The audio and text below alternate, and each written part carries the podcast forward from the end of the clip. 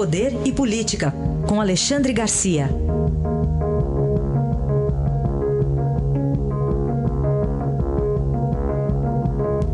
Primeiro tema do dia na pauta Aécio Neves no Supremo, na primeira turma do Supremo Tribunal Federal. Alexandre, como é que vai ser? Vai ser mais ou menos ou o céu ou o inferno, é isso? É mais ou menos isso. Bom dia, Raíssa. Bom dia. A, a, as apostas dão como Aécio uh, sem ordem de prisão? Que a prisão preventiva, os ministros vão, vão examinar, são os ministros Luiz Fux, Rosa Weber, Luiz Roberto Barroso e Alexandre de Moraes é, é, vão julgar que uma prisão preventiva agora já chega tarde. Se fosse para impedir que ele obstruísse a justiça, já é tarde. Ficou muito tempo solto, né, digamos assim.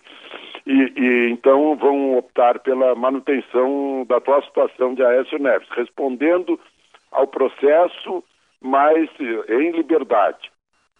Essa é a, a, a tendência. Né?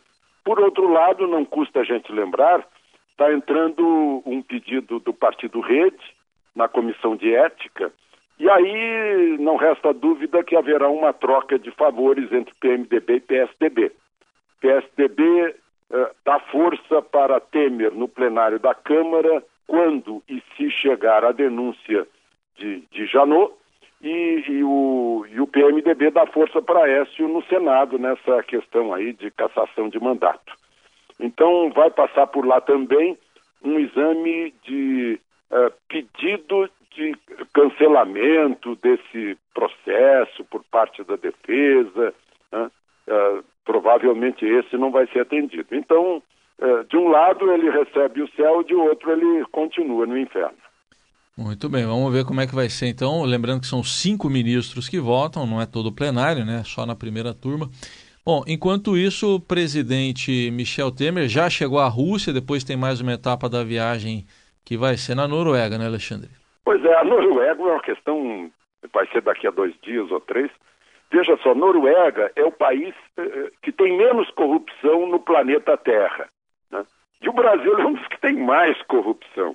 E o presidente Temer chega lá para tratar de uma pauta ambiental, defesa da Amazônia, etc., mas num país que está investigando, o pagamento de propina de uma empresa de perfuração de petróleo, a Sevan, uh, uh, norueguesa, que teve que pagar cerca de 140 milhões de reais, ou 300 milhões de coroas norueguesas, para poder ter negócio com a Petrobras.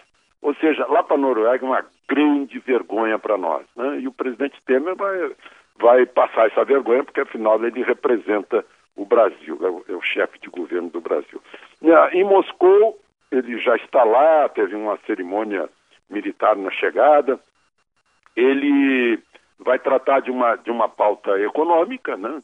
É, comércio internacional e investimentos, mas vai ter, a pessoa, a pessoa que está cobrindo vai perguntar para ele sobre a queixa-crime que ele apresentou. Tem uma queixa-crime e, uma, e um processo civil contra uh, Joesley, né, de difamação, calúnia, uh, pede, pede uh, indenização por danos morais, né, um, um, uma ação que foi, foi movida em troca principalmente da última entrevista de Joesley, dizendo que, que Temer é o chefe da maior quadrilha do país e tal.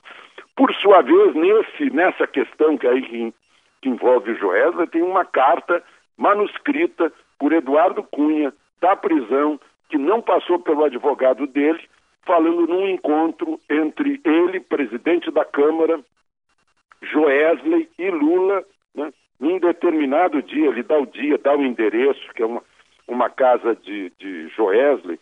Uh, me parece que isso é bem, bem contundente, né, porque ele tem as provas desse encontro. No dia 26 de março do ano passado, vésperas aí do, do processo de Dilma exatamente para tratar do processo de Dilma. Aí eu me pergunto, né, como é que um sujeito como Joesley né, tem um, um, um papel tão preponderante que um ex-presidente da República e um presidente de poder vão se reunir na casa dele, né, num sábado de aleluia, na rua França 553, como diz a carta, né, para tratar do impeachment de uma presidente da República. É uma coisa incrível. Né? O, o, o poder atribuído a Joesley, só pode ser o poder do dinheiro.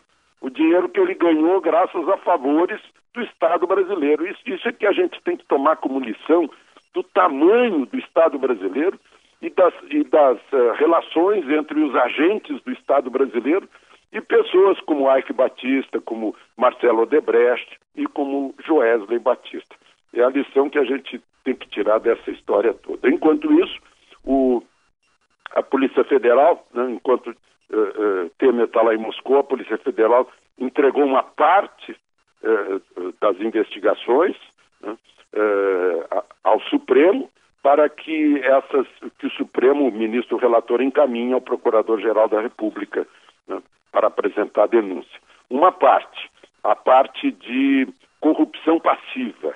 Há indícios de corrupção passiva, segundo a Polícia Federal, por parte de Temer, mas não concluiu obstrução da justiça porque espera a perícia que ainda não foi terminada da fita da gravação feita pelo Joesley da conversa entre os dois. Hum. Claro que, enquanto isso, uh, vem aí as férias do, do, uh, do, Legislativo.